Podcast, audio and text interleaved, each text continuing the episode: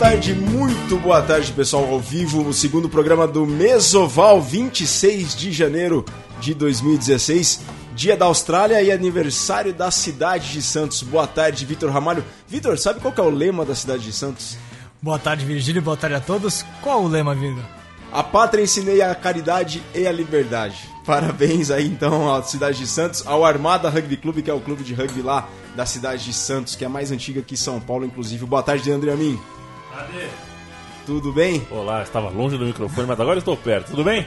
Tudo certo, pronto para mais uma, né? Com muita saúde. Vamos que vamos. E recebemos aqui, temos a honra de receber Bernardo Costa Duarte, diretor de torneios e eventos da Confederação Brasileira de Rugby. Boa tarde, Bernardo, tudo bem? Boa tarde, Vigílio. Tudo bem? Boa tarde, Vitor. Boa tarde a todos. Bom, vamos esclarecer umas dúvidas aqui hoje, né? Vamos lá, naquilo que a gente puder ajudar. Bom, pessoal, participe conosco aqui, hashtag sempre rugby, Twitter, arroba Portal do Rugby, interage conosco, estamos ao vivo, 3 horas 17 minutos, aqui direto de São Paulo para o Brasil e para o mundo, na Central 3, www.central3.com.br. E vamos agora de rugby internacional, mas não deixe de participar, arroba Portal do Rugby pelo Twitter, hashtag sempre rugby. Vitor Ramalho com rugby internacional, tivemos campeonato europeu neste fim de semana, né? Isso mesmo, Virga. Tivemos a rodada final da Champions Cup, a Copa Europeia. O pessoal aí as, pôde acompanhar aí pela ESPN, né, pelo Watch e tudo mais. Co- Conferiu a, a rodada final que definiu os classificados para as quartas de final. Dando um- rapidamente uma passada pelos placares, né? Grupo 1, o Saracen já estava classificado, venceu 28 a 17 Toulouse num jogo que teve um dos maiores erros da carreira de Owen Farrell. Derrubou uma bola dentro do wing goal, nem ia ser um try feito. Nossa, esse lance eu vi. Pois é. Até o Portal do Rugby colocou, errou! Exatamente. O Ulster venceu o Ional, mas o Ulster acabou não conseguindo classificação pelo saldo, 56 a 3. Aí veio o grupo do- o grupo 2, o grupo da morte, né, Virga? Exeter Chiefs 33 a 17 no Hospice. Exeter se classificou porque o Clermont perdeu em casa 28 37 pro Bordeaux. Te surpreendeu esse resultado diante do Bordeaux? Não, foi um jogão. Surpreendeu o fato do Clermont perder em casa, não é normal. Mas a grande questão foi que com o, o Clermont tinha um ponto bônus ofensivo, precisava de mais um ponto bônus defensivo para se classificar. Último lance penal para a equipe do Clermont e o Parra resolve sair jogando ao invés de bater pros paus. Complicado, né? E já temos mais resultados aí? Mais resultados. Aí, outro grupo já tá tudo definido, mas o, o- com o Racing em primeiro, o Racing perdeu pro Glasgow 22 a 5, mas quem se classificou junto do Racing foi o Northampton Saints, 22 a 10 contra o Scarlets. Na sequência, grupo 4, o Estado francês garantiu sua classificação, 36 a 21 contra o Leicester Tigers. E no grupo 5, o Toulon carimbou sua vaga 19 a 14 sobre o BEF, num grupo que ainda teve o Wasps também se classificando 51 a 10 contra o Leinster, maior derrota da história do Leinster em Copas Europeias e pela primeira vez na história da Copa Europeia, nenhum time da Liga Celta do Pro 12 na fase final, só franceses e ingleses. O Leicester terminou em último, né? Em último lugar, tenebroso. Quarta de final, Saracens contra Northampton, Leicester Tigers contra o Estado francês, Racing contra Toulon, Wasps contra Exeter Chiefs. Repete então, por exemplo, o Leicester contra o Estado francês é o- foi o último jogo da fase de grupos. Repete porque o Estado francês foi o último, é, segundo melhor colocado, né? Isso, e pelo menos o inglês vai estar na final, né? Porque Saracens Northampton um derby, o Wasps e Exeter Chiefs outro derby, daí vai sair um finalista, portanto, um inglês já tá na final. E o homem que tem o salário do Leandro Amin não jogou, né? No, o Dan Carter não jogou esse jogo do, do, do, do- do Racing, né? É, pois é, tava se poupando, né? Racing já classificado com mando de jogo, recebe o Toulon, clássico francês, vai ser um jogão.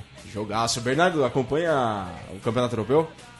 Acompanho sempre que posso. Ah, nesses últimos tempos mais difícil, por uma questão de, de calendário ah, de trabalho, mas, mas sempre que posso. Em relação, queria só falar uma coisa aí em relação a esse jogo do Clermont.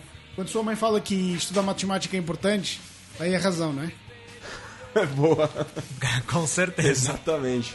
Leandro, e você conhece o campeonato japonês, a Top League japonesa? Ah, Vitor, antes de entrar para a Top League japonesa, as quartas de final marcadas para entre 8 e 10 de abril, né? Exato, é isso. Exatamente. E a final, em maio, em Lyon, na França. Vai ser no estádio novo de Lyon ou vai ser no Guerlain? No novo, novíssimo estádio. Novíssimo estádio de Lyon.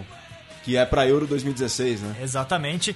E pelo menos o inglês vai estar lá. Vamos ver se algum francês estará em campo, né? Porque a última vez que a gente teve uma final na Inglaterra foram dois franceses em campo.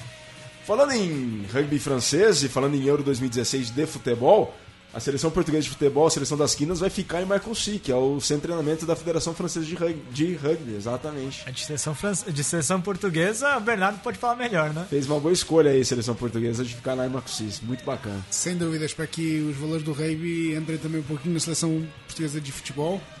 Eh, o centro de treinamento de Marcoussis que a Federação Portuguesa usa- de Rugby usa frequentemente para treinamentos especializados, principalmente de forwards.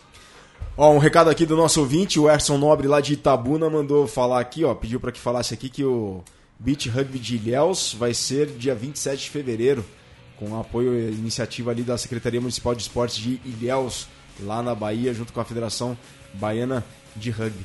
E Leandro, faz ideia Oi. do rugby japonês? Olha, Virgílio, essa eu vou ficar te devendo. Essa, eu, mas assim, na, na última Copa do Mundo, é, é, eu ouvi de mais de uma pessoa que o, o feito da seleção japonesa foi o, o maior em qualquer Copa do Mundo de qualquer esporte, assim, em termos de é, quebra de força, né, de, de favoritismo de um lado e a vitória do Japão na primeira rodada.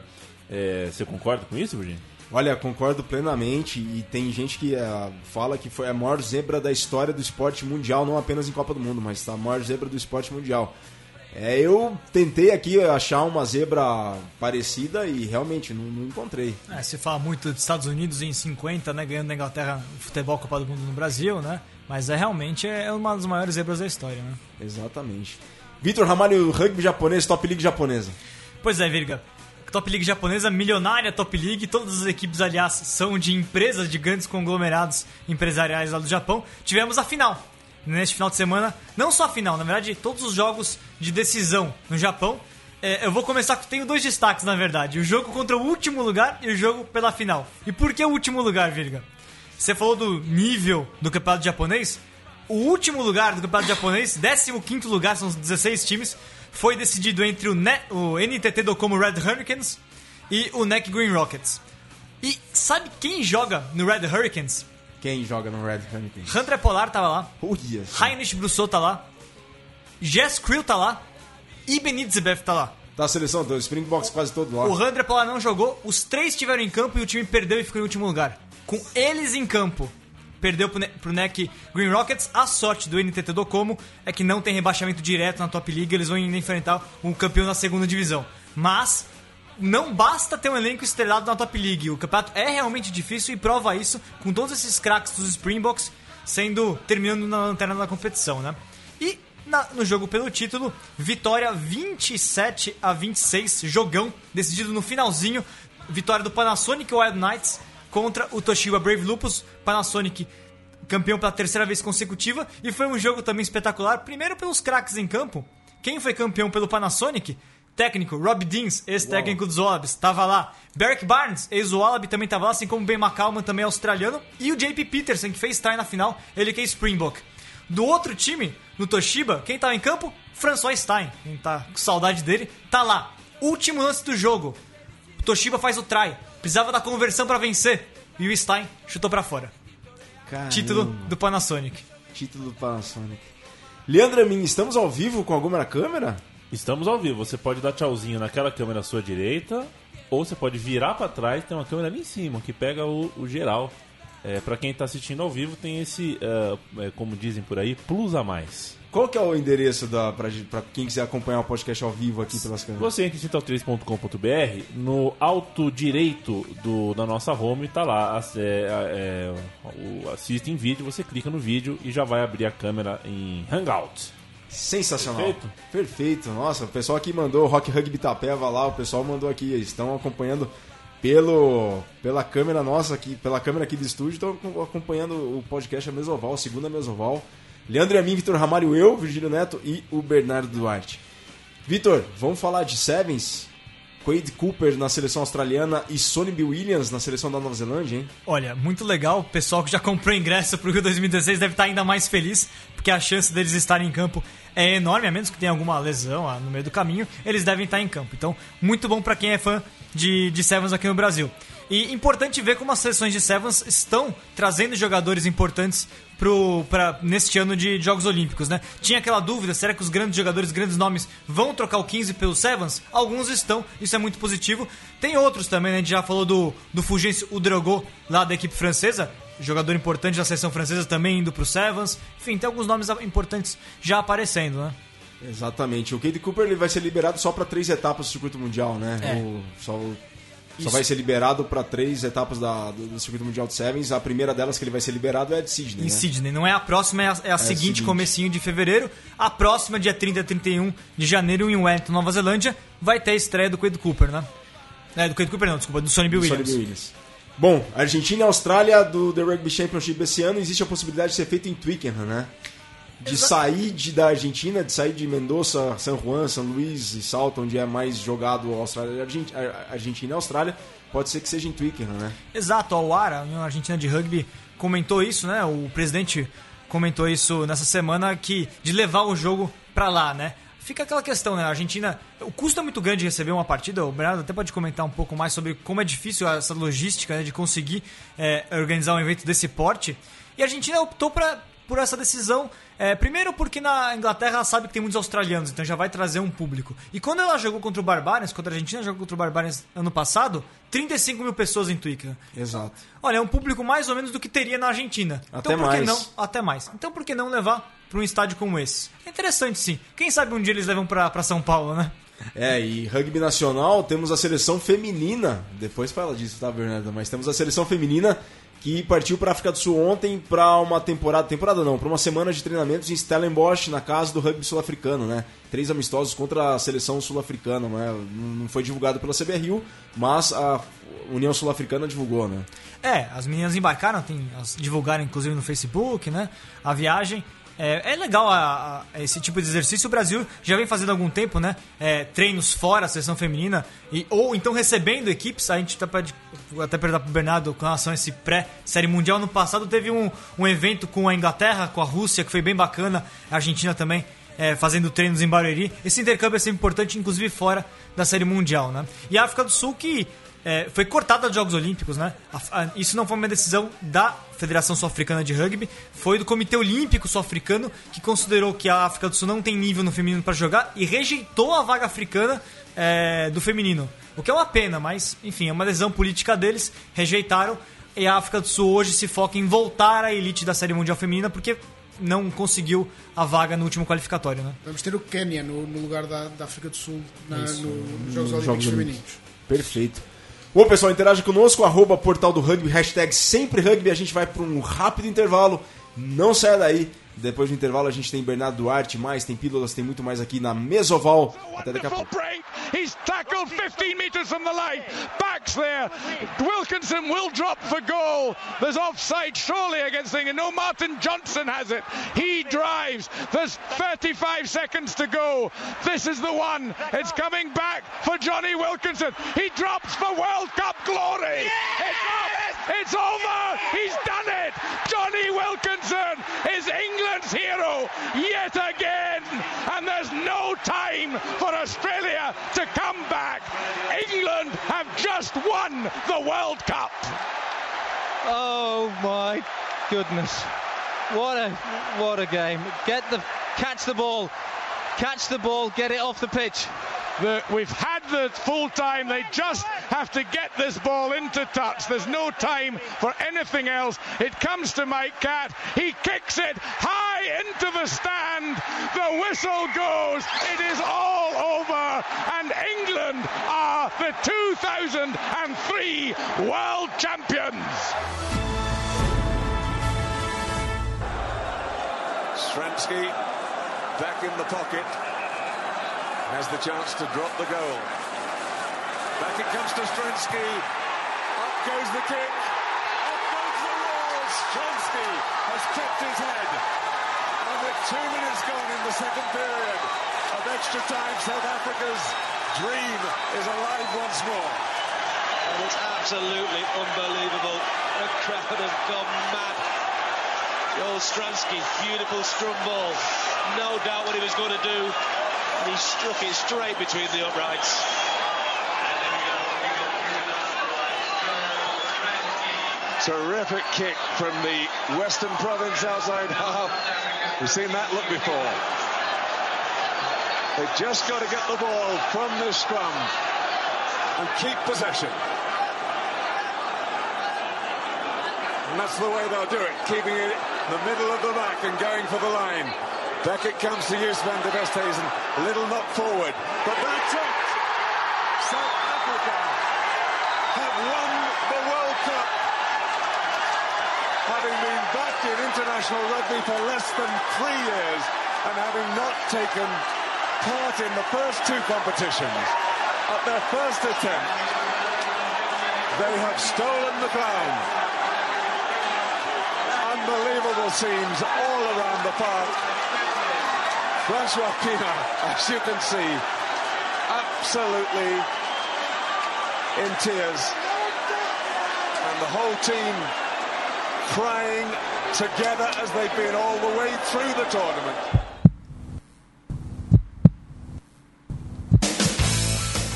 De volta com a Mesoval, segundo bloco aqui. Vitor Ramalho, Leandro Amin, Bernardo Duarte e eu.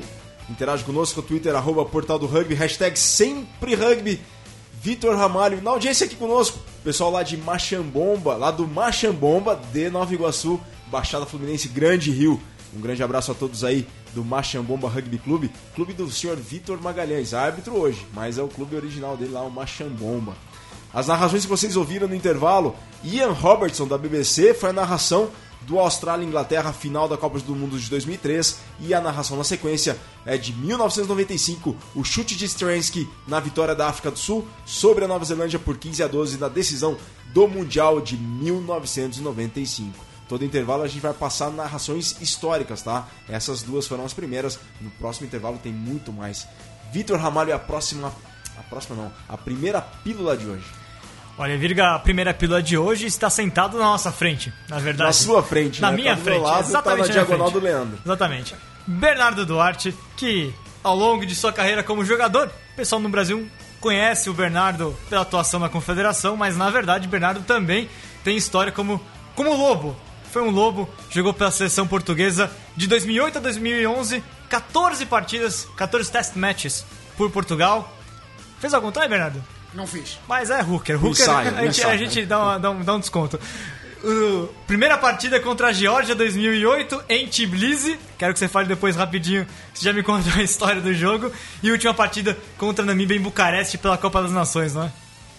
É, verdade. Em 2008 a gente jogou em Tbilisi, um jogo que tinha sido adiado de 2007 porque havia uma tensão entre a Rússia e a Geórgia e eles não deixaram a gente viajar. Era guerra, né? Teve uma guerra naquela época, né? Teve. Detalhe. a gente chegou na, na Geórgia, eu nunca tinha ido para lá, alguns dos, dos mais antigos já tinham, mas a gente chegou na Geórgia, um aeroporto pequeno em Tbilisi, e a viagem do aeroporto até o hotel, ahm, a gente ia vendo casas destruídas por bombas, enfim, ah, prédios sem janela, uma- um cenário não de guerra, mas de, de pós-guerra, vai. Ahm, e aí o jogo, o jogo, a gente foi, enfim, treinou durante a semana e foi fazer um reconhecimento de gramado. E quando chegamos no gramado tinha 10 centímetros de, de neve. Eh, e os caras estavam limpando lá com uma pá, enfim, tirando a, a neve da grama. A gente falou, ok. E aí foi, foi a minha, minha estreia no- na seleção portuguesa. Eh, a gente perdeu esse jogo, mas foi uma estreia que vai ficar para sempre na minha memória. Eu joguei duas ou três vezes na, na, na Geórgia, viajei duas ou três vezes para a Geórgia para jogar.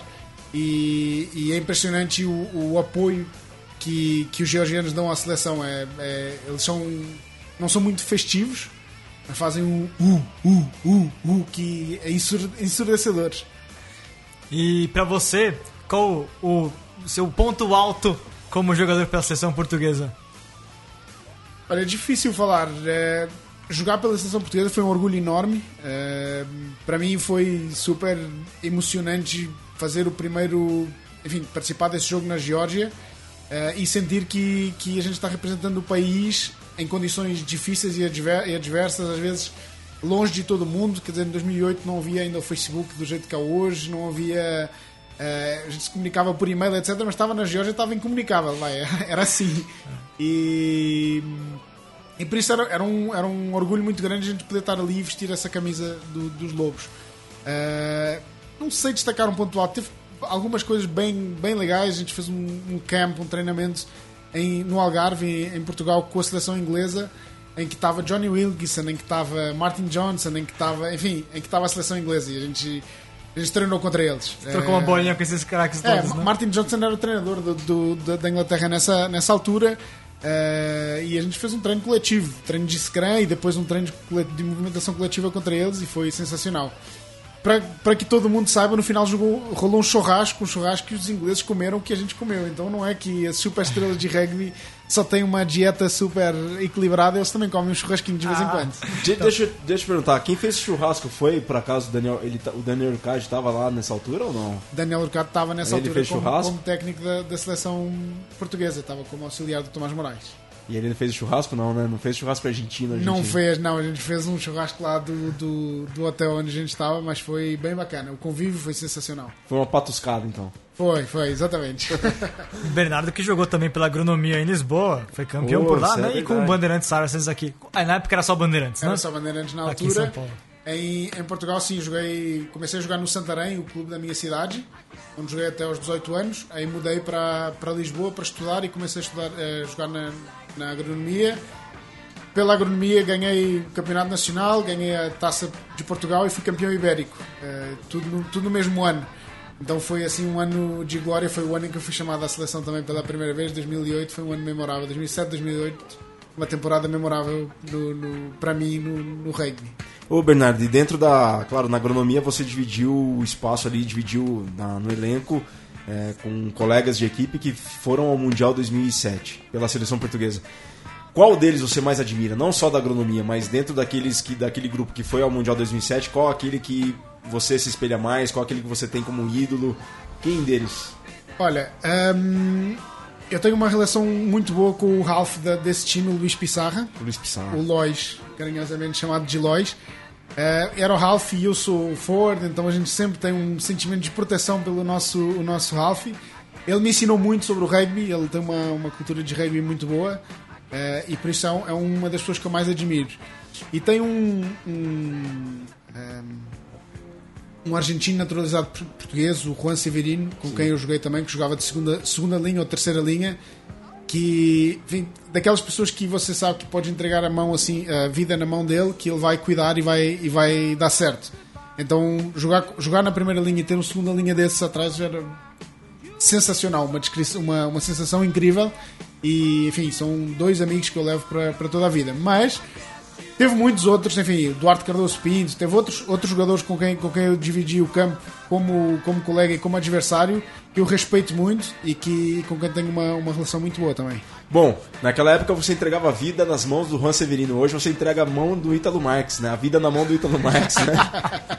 É isso aí, o Ítalo é meu braço direito e esquerdo nesse momento. E é disso que vamos falar agora. Vitor, tem mais alguma curiosidade do, do Bernardo aí pra ser falado na pílula? Não, era, era, era, era um pouco mais sobre isso mesmo, sobre a carreira dele, que é muito bom né, a gente ter pessoas no rugby brasileiro que tem uma experiência num nível Exato. muito alto, né? Que ainda a gente gostaria que o Brasil chegasse lá, acreditamos que vai chegar lá, mas é, é muito importante ter essa, essa troca de experiências, né? Pessoal, alguma pergunta pro Bernardo? Hashtag sempre rugby, Twitter, arroba portal do rugby. E vocês podem acompanhar o podcast Mesoval ao vivo, 3 horas 39 minutos, pela câmera aqui. É só acessar central3.com.br. Tem lá ao vivo sendo transmitido o nosso podcast aqui, Mesoval, para o Brasil e para o mundo através das, da internet. Bom, interage conosco aqui, Twitter, arroba portal do rugby, do rugby hashtag sempre rugby.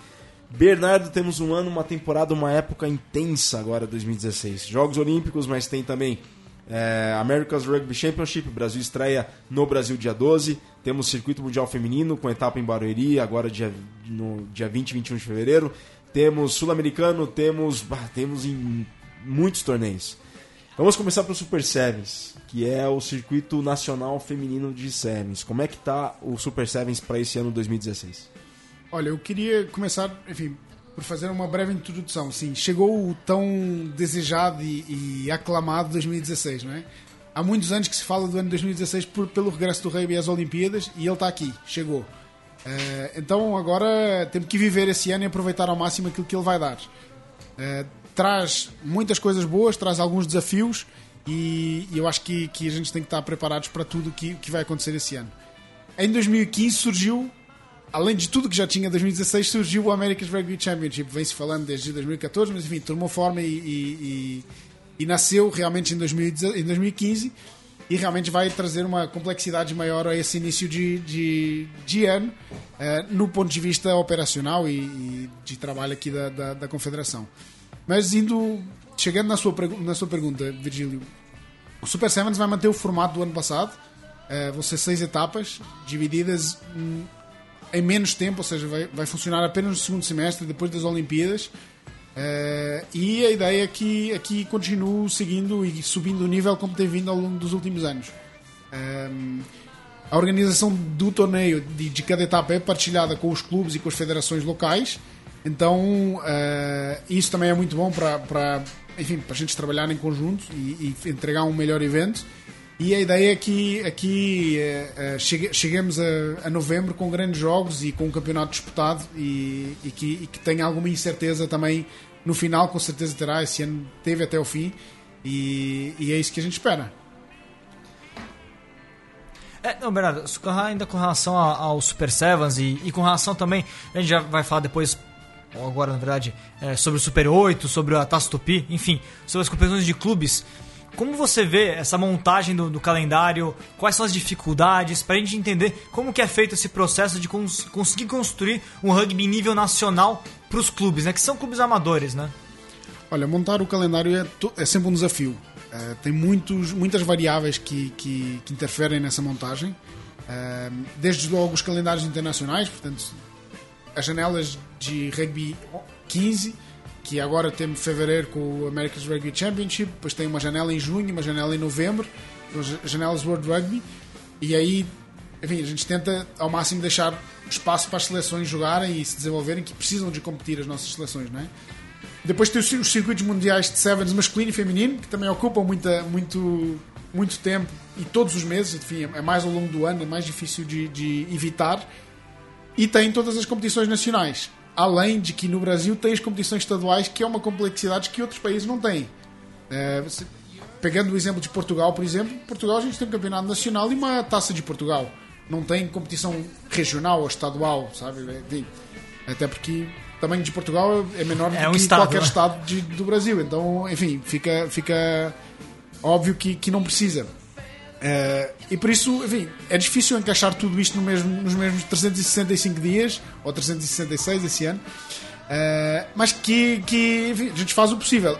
Conflitos sempre vão acontecer, vai ter sempre jogos da seleção ou viagens da seleção de Sevens com rodadas de campeonatos nacionais, mais ainda em ano olímpico. eh, É fundamental, a seleção de Sevens está muito focada nos Jogos Olímpicos e tem que estar, essa é, é o- é a função deles. E a nossa função também é preparar, é, é proporcionar a que eles se preparem da melhor forma possível.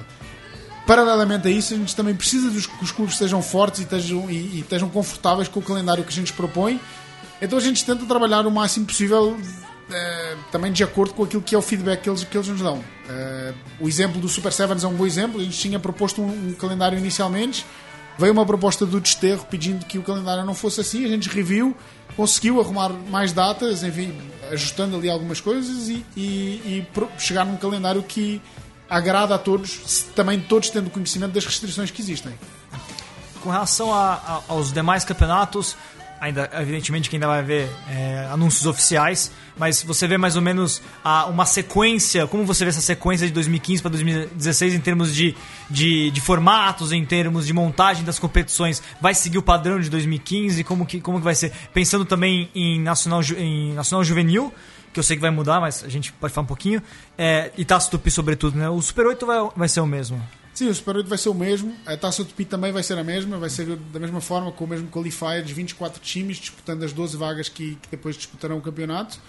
Eh, funcionou bem o ano passado, foi um, um campeonato mais intenso do que foi em 2014 e que não se compara com a Copa do Brasil de 2013 e 2000 ou 2012. Então, então é um campeonato muito importante, esse campeonato mexeu muito com muitos clubes.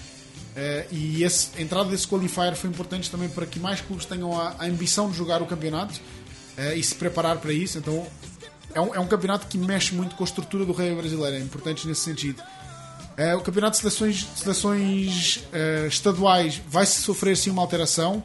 Eh, não será mais um campeonato de seleções estaduais, terá associado às academias de alta performance que a, a CBRU desenvolveu nos seis estados, na verdade nos cinco estados do, do, do Brasil que tem agora essa, essa academia. Ahm, mas não, não será um campeonato organizado, serão jogos esporádicos dependendo das necessidades de, de cada, Ah, de cada academia. tá? Então a ideia é que os jogadores M19 compitam para que cheguem, para que, para que evoluam, obviamente, para que possam performar bem no, no Consur M19 que, que, que, tem, que tem todo o ano, que vai ter de novo esse ano. Setembro, geralmente setembro. Exatamente. O ano passado foi, foi um pouquinho antes, porque. Foi agosto, não é? Foi agosto, Mas, mas deve voltar para setembro esse ano. Esse ano, em agosto, a gente está prevendo participar numa competição eh, na, na, na Argentina, uma competição, uma Nations Cup M19, e, enfim, será, fundamental, será muito importante para o, para o desenvolvimento dos nossos atletas participar. Mas, de novo, vai cair numa altura em que normalmente já há campeonatos. Então é preciso também eh, os clubes e as federações perceberem que isto é importante no desenvolvimento dos atletas que um dia vão jogar na seleção. Assim como os campeonatos e os jogos nos clubes são importantes. Então a gente tem que tratar tudo com, com muito carinho e cuidado. Perfeitamente, pessoal. Ó, no próximo bloco a gente vai para um rápido intervalo. O próximo bloco tem só Bernardo aqui, Costa Duarte, falando sobre tudo, sobre eventos e torneios da Confederação Brasileira de Rugby para essa temporada 2016, que promete ser muito intensa. Participe conosco, Twitter, arroba Portal do Rugby, hashtag sempre rugby. Um rápido intervalo, já já a gente volta. Sigue jugando Rusia ahora por afuera. Muy buen tackle. Enorme Colo tackle de. Colo Leivas. eh. Insiste Rusia. Number one. Referee sanciona. Hay que bajar por a esta pelota, por Dios.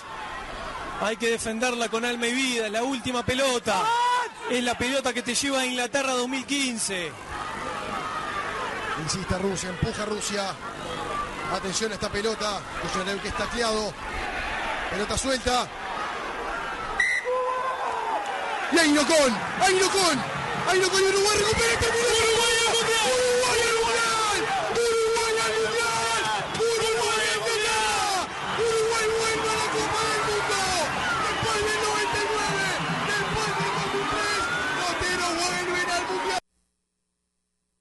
Aprovechando el hombre de más que tiene la Argentina en el campo, consigue el try de Imov para pasar a ganar y a ver qué pasa con esta conversión de Nico Sánchez. Así le pega Nico Sánchez.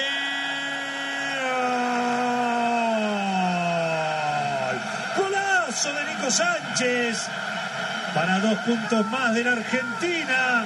La Argentina pasa al frente 18 a 17. A seis minutos del final del partido, la chance para Nicolás Sánchez de sacar cuatro de diferencia. Y van tarde de la fuente por Tuculet, me parece. ¿eh? Se va Lucas González ya de fullback. ¿eh? Ahí va Nico Sánchez a pegarle a esa pelota, le pega Nico. El acierto de Sánchez para que la Argentina pase al frente. 21 a 17 para que saque 4 de ventaja a 6 minutos del final. Y obliga a Australia a tener que anotar un try si quiere la victoria. Buen penal este. Buen penal para los Pumas. Que se van a quedar con la primera victoria en el Rugby Championship. Un día tenía que llegar y hoy parece ser el día. lentamente. A ver quién es el que le pega, pero despacito. A jugar, a esperar esa chicharra. Le va a pegar Juan Martín Hernández y el día ha llegado. ¿Han ganado los Pumas o no? Sí, señor, han ganado los Pumas por primera vez en el Rugby Championship. El día esperado ha llegado. Fue hoy en Mendoza, una provincia que trae suerte. Argentina le ganó a los Wallabies 21 a 17. Captain, the hooker.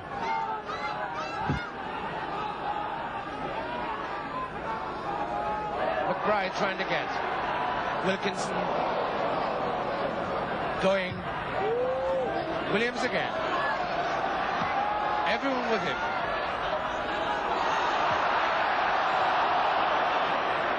Sid going. Very little support. Good tackle by Slattery of Ireland. Almost on the halfway line. Kirkpatrick to Williams. This is great stuff. Phil Bennett covering. Chased by Alistair Scone. Brilliant.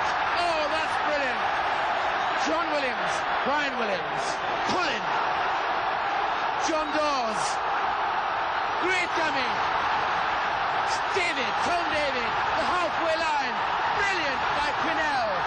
This is Gareth Edwards, a dramatic start. What a score!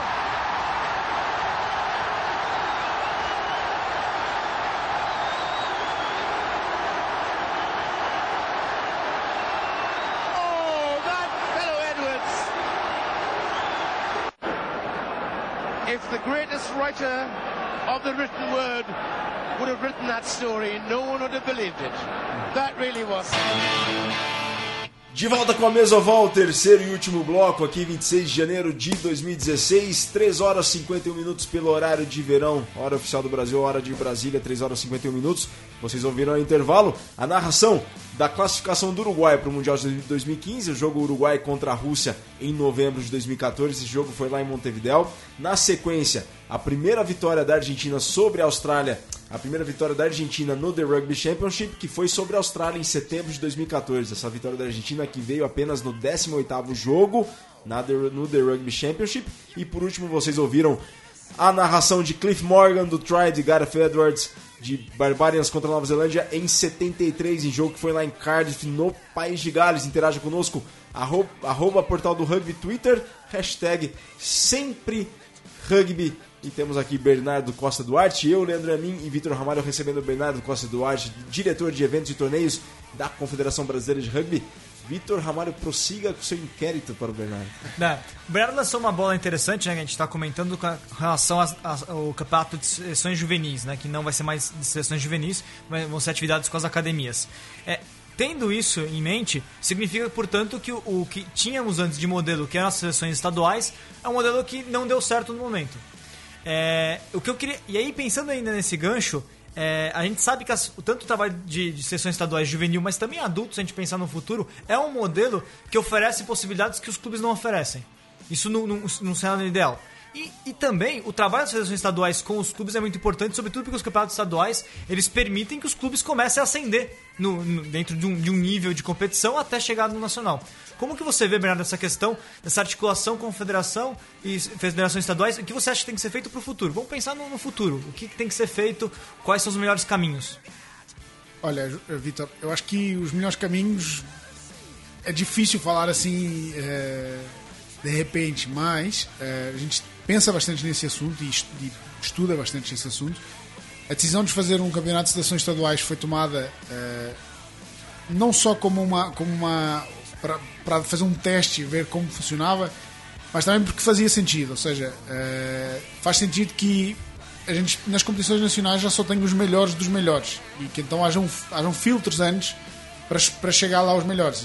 E esse, esse é o caminho que, que a gente queria que fosse, que fosse desenvolvido.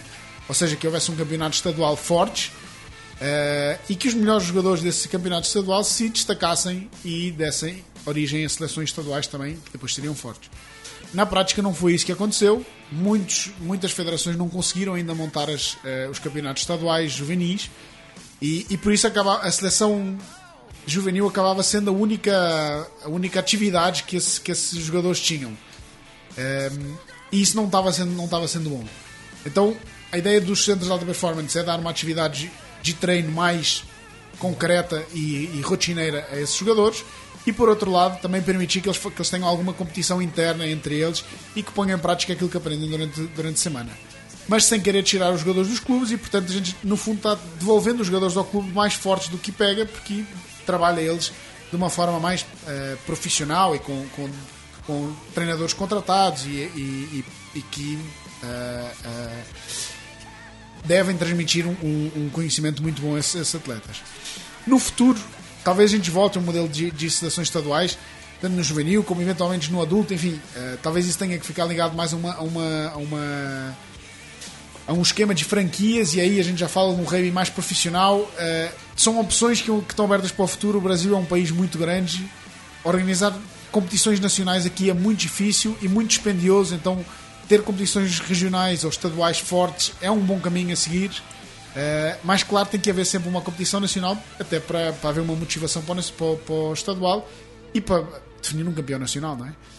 Só dizer que no Sevens a gente já tem o modelo de seleções estaduais implementado há alguns anos eh, na Copa Cultura Inglesa de Verão e tem funcionado relativamente bem.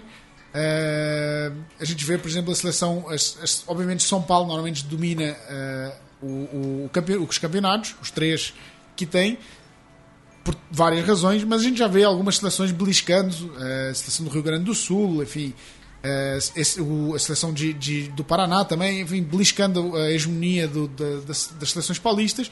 E eu acho que mostra que o modelo tem, tem tudo para dar certo. É preciso eh, algum tempo e algum trabalho também da CBRU em conjunto com as federações para haver mais, mais estruturação e para que as federações possam dar também mais condições de treino eh, a essas seleções. Perfeito. Então, portanto, a Copa Cultura Inglesa ela segue inalterada. Sim, a ideia é Legal. manter a sele- a Copa Cultura Inglesa da mesma forma que, que aconteceu até aqui. Perfeito. Bom, Bernardo, temos as seleções brasileiras e esse ano joga o depois da America's Rugby Championship tem o Campeonato Sul-Americano lá para maio, junho, abril, maio, junho. É, como é que estão as conversas para receberem os jogos em território nacional? Dá para adiantar alguma coisa? Como é que tá a receptividade da cidade, dos lugares para se fazerem alguns jogos aqui? Como é que como é que isso tá, está sendo tratado? Olha, estamos buscando os, os locais para fazer o- os jogos do Sul-Americano. Ehm, a gente esse ano recebe os- o, Chile e o Paraguai. Chile no último, no último final de semana de, de abril e o Paraguai no primeiro final de semana de maio. Eh, há várias opções em aberto, em aberto. Ehm, ainda não temos nada muito concreto. Gostaríamos de, de mandar pelo menos um dos jogos no Pacaembu de volta. Enfim, não é uma promessa, é uma promessa de tentar e de trabalhar para isso. Eh, não temos, não temos, enfim, não temos nada ainda assegurado. É preciso sempre saber o calendário do futebol, enfim, conhecer. É um estádio de futebol e, e- e a gente precisa se adaptar a isso. E por isso estamos tentando fazer pelo menos um dos jogos no Pacaembu, mas vamos ver como é que, como é que a coisa corre. É, muitas das dúvidas dos leitores do portal do rugby tem sido a por que não o Pacaembu para o America's Rugby Championship, mas é porque o São Paulo está com o Morumbi em reformas, né, está em construção, e eles vão usar, é, reforma do gramado, enfim, do, do, do estádio, e eles vão usar o Pacaembu nesse período do Campeonato Paulista de Futebol, né, Bernardo? É, e o Santos também tá usando, vai usar mais o Pacaembu. O Sim. Pacaembu está com muita ocupação agora nesse, nesse início de ano. É, e podia ser uma. podia gerar aqui situações difíceis para todo mundo é, fazer os jogos de rugby lá. Além disso, temos dois. Vamos jogar o, o America's Rugby Championship em dois ótimos estádios. É, Arena Barueri, que, que, que já vem sendo um clássico dos, dos, dos jogos internacionais de rugby. E, e o Martins Pereira em São José dos Campos, que, que também vai voltar a receber a Seleção Brasileira de Rugby depois de ter recebido o México, eh, Brasil-México em 2013 lá. Foi o meu primeiro evento como, como co- trabalhando na, na Confederação Brasileira de Rugby. Foi- foi Antes da abril- reforma, né? Antes da reforma. Exatamente. Foi em abril de 2013. E a expectativa para esses jogos, em, em termos de público, para esses jogos da seleção brasileira, tanto do America, America's Rugby Championship quanto do Campeonato Sul-Americano, Bernardo, o que, o que a CBRU espera e trabalha para? Olha, esperar a gente espera estádio cheio. Eh, a gente sonha, pelo menos. Trabalha para ter o estádio cheio, mas sabemos que é difícil. Estamos fazendo, tem- temos um plano de comunicação montado para os jogos do Americans, do America's Rugby Championship e para o Circuito Mundial Feminino. São três finais de semana seguidos em Barueri com rugby. Então, eh, no dia 12, o Uruguai, 20 e 21, o Circuito Mundial Feminino e no dia 27, os Estados Unidos. Eh, Estamos trabalhando a comunicação na cidade, também em parceria com a, com a prefeitura, e ativar muito, com muita força a comunidade do rugby. É importante que a comunidade do rugby se entusiasme com estes jogos. Não é todo, todo o dia que a gente tem jogos Exatamente. internacionais desse, desse calibre aqui, aqui no Brasil. O America's Rugby Championship é uma mudança de patamar, sem dúvida. Vamos receber aqui seleções que são tier 2 do rugby, do rugby mundial. Vamos ter esse ano jogando no Brasil três seleções que estiveram na Copa do Mundo há três meses atrás. Eh, acho que fevereiro vai ser o mês com mais rugby da história do Brasil. Eh, em São Paulo, enfim, aqui na, na- na região de São Paulo, no estado de São Paulo. Então é importante que o, que o público do rugby, que, que os amantes do rugby, que, a, que a, a- os, os paulistas, os paulistanos, se movimentem e se, mobilizem para ir assistir a estes jogos. Estão divulgados, já estão com datas e horários marcados. Toda a informação já está disponível no- na- nas mídias da, da Confederação e também já foi divulgada amplamente pelo portal do Rugby. Então eh, importantes que, que fa- e deixo aqui aberto o convite a todos para que vão ao estádio e, e vejam vejam rugby ao vivo. É legal, o Bernardo Senta falou com relação ao trabalho com a, com a cidade, né? É, a gente até comentou isso no programa anterior. É, Barueri, às vezes o pessoal em São Paulo, ah, é longe, mas Barueri tem um- uma baita estrutura, né? É um estádio de primeiríssima qualidade. E como que, além, de- evidentemente, quem mora em São Paulo, a gente, a gente espera que, que faça, dê a sua parte e se desloque até Barueri, porque é rugby, é o que você falou agora. É rugby de primeira qualidade, a gente tem que comparecer. E qual que é o trabalho, qual- como você vê as oportunidades que a cidade oferece? Por ser uma cidade que é, tem um time de futebol que não, não é, não vai bem hoje, terceira divisão do Campeonato Paulista, Existe um espaço para esporte ali. Como é que você vê essa, essa possibilidade potencial que oferece uma cidade como Barueri? Olha, existe espaço, tem, tem muitas oportunidades. Aliás, a forma como a, como a Secretaria de Esportes, como, como a Prefeitura abriu as portas para o rugby, para, para, a utilização da arena e tudo mais, foi sensacional. Eh, é o terceiro ano que a gente vai fazer o Circuito Mundial Feminino em Barueri. A estrutura sempre é super elogiada pelos times que vêm. Estamos falando de Nova Zelândia, Austrália, eh, Inglaterra, Estados Unidos. Portanto, quando Portugal veio cá jogar, os portugueses entraram no estádio e ficaram de boca aberta. Os jogadores que tinham jogado a Copa do Mundo de 2006 falaram: Nós nunca tivemos num estádio, nunca jogámos num estádio com estas condições. Os vestiários, eh, eh, o, o- o campo, enfim, toda a estrutura que há até para o torcedor é, é muito, é, é muito fora do comum para o rugby. Eh, e nós, quer dizer, rugby num nível que, de Tier 2, tier, tier 3, Tier 3, então mais ainda. Eh, então sim, tem uma oportunidade. Os clubes de Barueri estão crescendo. Enfim, o URA vem fazendo um trabalho já sustentado nos últimos anos e, e que, e que vem, vem crescendo. O, o Corinthians foi um projeto que começou e, e nesse momento está, tá, tá, creio que, que se reorganizando para voltar com mais força, mas que, enfim, são, são as cidades têm espaço para o esporte, tem muitos campos de, tem muito campos de grama lá, enfim, tem muita coisa e, e há uma abertura da, da, da Secretaria de Esportes para apoiar o rugby.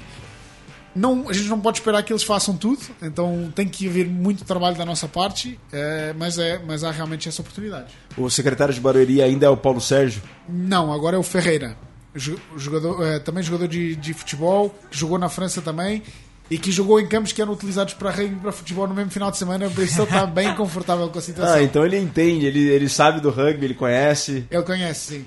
Que bacana, que bacana.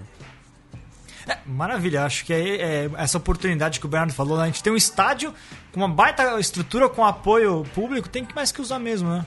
É, e a gente tá, os nossos eventos começando já já começou há algum tempo, mas o Pacaembu foi uma boa uma boa mo- mostra disso. A gente está montando um evento que vai além do rugby. Tem um, é um evento que tem food truck na porta para que todo mundo possa chegar com tempo, comer alguma coisa, tomar uma, uma cerveja, uma água, alguma coisa, eh, tranquilamente, já no estádio, entrar na hora do jogo, eh, assistir um bom jogo de rugby confortável. A seleção brasileira tem trabalhado muito duro para chegar no nível que possa performar eh, em frente ao, ao seu- à sua torcida. Os jogos com a Alemanha foram um espelho disso e depois a vitória claríssima sobre a Colômbia mostrou que realmente eles estão, os meninos estão trabalhando duro e, e vão chegar, vão chegar lá. Não há dúvidas disso, Bernardo, Vitor e Leandro. Bom, na audiência aqui da Mesoval, no nosso podcast central3.com.br, acompanhando também pelas nossas câmeras, já disse aqui o pessoal do Rock Rugby Itapeva, o pessoal do Manchan Bomba e o Uric Gonçalves, ele coloca aqui que teve o Beach Rugby em Praia Grande no último fim de semana e foi muito bem organizado pelo Armada, que é o clube da cidade de Santos, Santos que hoje completa aniversário. E para falar de clubes, pessoal, todo todo Mesoval vai ter um espaço para vocês clubes. Então, se vocês quiserem ter, falar sobre o seu clube aqui, num pequeno espaço de tempo, vocês podem mandar uma sonora, um áudio aqui para os nossos e-mails de contato, que através do portal do Rugby, através do, do- de mensagem inbox do Facebook do portal. E a gente tem a primeira contribuição, o pessoal lá do Rock Rugby Itapeva, contando um pouco da história do clube e por que esse nome, Rock Rugby Itapeva. É a segunda pílula de hoje. Vamos lá. Boa tarde, pessoal do Mesoval. Meu nome é Andrew, sou representante do Rock Rugby Itapeva. Ah, obrigado, Virgílio e Vitor, pelo espaço para apresentar a nossa equipe.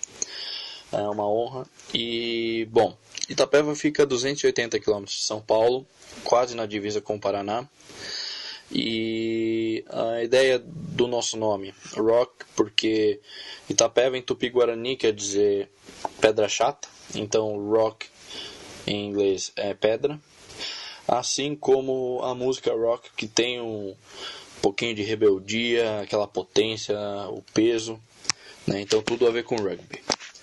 E a ideia do nosso símbolo ser uma caveira justamente porque por trás de toda a face, independente de sexo, cor, religião, uh, somos todos iguais e também como um símbolo de poder em algumas culturas. Então por isso que decidimos pelo nome e pela caveira como símbolo. A nossa ideia é uh, tornar Itapeva um polo regional de rugby aqui na região sudoeste paulista. E quem quiser treinar, participar conosco, treinamos de terça, quinta e sábados. e curta nossa página no Facebook, é, facebook.com é, barra rockrugby Itapeva. E nosso e-mail rockrugbyitapeva.gmail.com Vitor Ramalho, quem é essa lenda que falou aí ao microfone da Mesoval em nome do Rock Rugby Itapeva? É o Andrew, né? O filho do Michael Smith da Múmia, um dos grandes jogadores dos anos 70 dos teiros do Uruguai. A gente que falou tanto do Uruguai, né? Tá aí. Ajudando também a fomentar o rugby no interior paulista. E vai uma pro vocabulário. Itapeva, em Tupi-Guarani, pedra chata. Esse é o Virga. Adoro isso aí. Dicionário de Tupi-Guarani. Leandro, no final de mais um Mesoval, muito obrigado, meu. Valeu, até semana que vem e sempre um prazer estar com vocês, viu, Virgílio? Valeu, valeu, Leandro, valeu, Vitor Ramalho. Ah, minhas considerações finais, Virga, é, expectativa pro mês que vem aí, né? Fevereiro vai ser um mês, acho que o maior mês da história do rugby brasileiro, antes talvez dos Jogos Olímpicos que vão teremos em agosto, né? A gente tem um calendário muito intenso, tanto de America's Rugby Championship, maior competição que a seleção de 15 já jogou. E tem Série Mundial de Sevens, não vamos nos esquecer disso, porque é um evento que todo mundo tem que comparecer em Barueri. Vão estar, é a prévia dos Jogos Olímpicos. Basicamente, as seleções que vão estar nos Jogos Olímpicos estarão aqui agora em São Paulo, é, em fevereiro, organização da Confederação. E depois também, aí já em março, tem o Sul-Americano, na verdade, o evento teste lá do Rio 2016 é, no estádio de Deodoro. Então é uma sequência de finais de semana imperdíveis para o pessoal comparecer e se engajar, porque é preciso se engajar sim, ajudar a confederação, ajudar as seleções a crescerem. O rugby nacional, sobretudo. Ajudar Exato. o rugby nacional, sobretudo, a crescer. Foi muito bom isso que o Bernardo disse. É necessário que a gente sempre é, reclamou muito de não ter eventos aqui. Agora que tem, a gente tem que aproveitar a chance de ter para ter mais ainda no futuro. Bernardo Duarte, muito obrigado pela presença, muito obrigado pela entrevista, por ter vindo até aqui e esclarecido inúmeros pontos e tópicos aqui para o público do rugby nacional e internacional. Obrigado, eu, Virgílio. É um, foi um prazer estar aqui. É, é, queria deixar como mensagem final isso. A CBRU não é uma coisa distante lá fora, lá longe, que, que rege o rugby nacional. Não, a gente é um grupo de pessoas que trabalha duro para melhorar o rugby brasileiro, para, para subir, para levar o rugby nacional, nacional para outro patamar. É, trabalhamos muitas vezes sete dias por semana, mais do que mais do que 8 horas por dia, mais do que 12 horas por dia. É, abdicamos de muita coisa, mas com, uma, com uma, uma, um propósito muito bom e muito forte de fazer o rugby crescer no Brasil. Então, enfim, tem um time muito bom lá no, lá no escritório que trabalha duro em todas as áreas para fazer o rugby crescer e, e, a gente precisa realmente que, as pessoas, que, que o torcedor se engaje e compareça no estádio, que comente, compartilhe tudo que, que, que aparece de rugby, que se engaje com o esporte e que uh, desfrute do rugby. É isso aí, pessoal. Esse foi o Mesoval número 2. Eu, Virgílio Neto, Vitor Ramalho, Leandro Amin e Bernardo Duarte. Semana que vem tem mais. Na hora do rugby, 3 horas e 15, 15 e 15, 3 e 15 da tarde. É sempre aqui na Central 3. Curta a nossa página no Facebook, siga nossas redes sociais, arroba Central 3, arroba Portal do Rugby, hashtag sempre rugby. Até semana que vem, um grande abraço a todos.